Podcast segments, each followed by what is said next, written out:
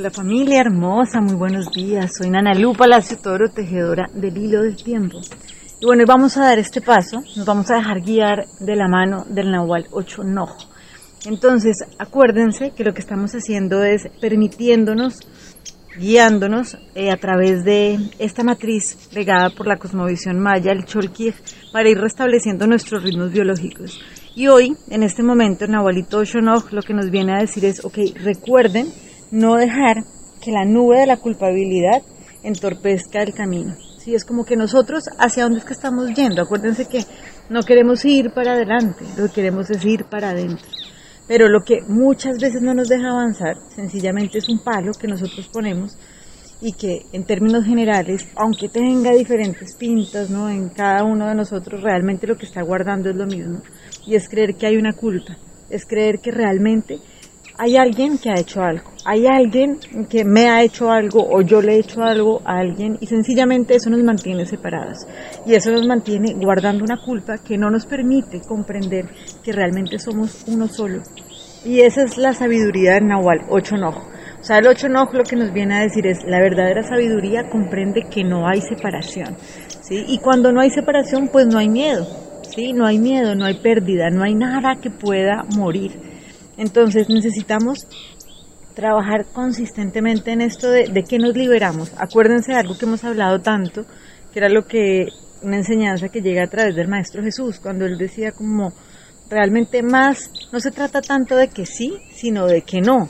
O sea, es decir, ya por naturaleza ustedes son seres, o sea, somos seres hermosos, perfectos, completos. Sencillamente, ¿de qué es que necesitamos liberarnos para poder conectar con esa divinidad que habita dentro de nosotros? Entonces, ¿de qué necesitamos liberarnos? De la ilusión de separación, ¿sí? De creer que hay algo, que hay una culpa que nos permite estarnos juzgando y desde ahí creer que de verdad estamos separados. Entonces esto es súper importante porque mientras yo juzgue a alguien, ¿sí? esté considerando que es culpable, me estoy juzgando a mí y sencillamente lo que estoy haciendo es trayendo constantemente el pasado al presente. ¿Cómo nos vamos a poder liberar ¿sí? si estamos todo el tiempo cargando el pasado? ¿sí? Si no, Morcho, se trata puntualmente de que pedagógicamente aprendamos a leer el pasado, pero cuando ya traemos la joya, ya no tenemos que traer esa experiencia al presente, sino sencillamente el aprendizaje para que realmente podamos ir cada vez más hacia el centro y podamos cumplir ese propósito de conectar con la unidad y es decir, reconocer y desplegar ese ser completo y perfecto que nosotros ya somos. Entonces, acuérdense que hace siete días la puerta que abríamos nos recordaba que solamente se puede amar en libertad cuando recordamos que no hay nada que defender.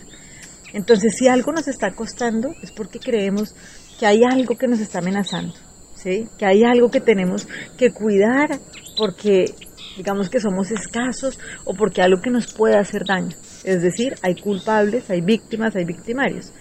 Entonces, para salir de esta dinámica, sencillamente lo que necesitamos hacer es recordar que no hay nada que nos suceda que no tenga un propósito pedagógico y de amor para de ahí poder realmente liberarnos, dejar de tener culpas, dejar de traer el pasado al presente y a partir de ese momento poder conectarnos en esta presencia con esa unidad y desplegar ese ser completo y perfecto que somos nosotros. Entonces, para poder lograr esto, lo que vamos a hacer hoy es trabajar con la lección del curso de milagros, la lección 205, Acuérdense que venimos trabajando puntualmente con esta lección de recordar que yo no soy un cuerpo, yo soy libre, pues aún soy tal y como Dios me creó.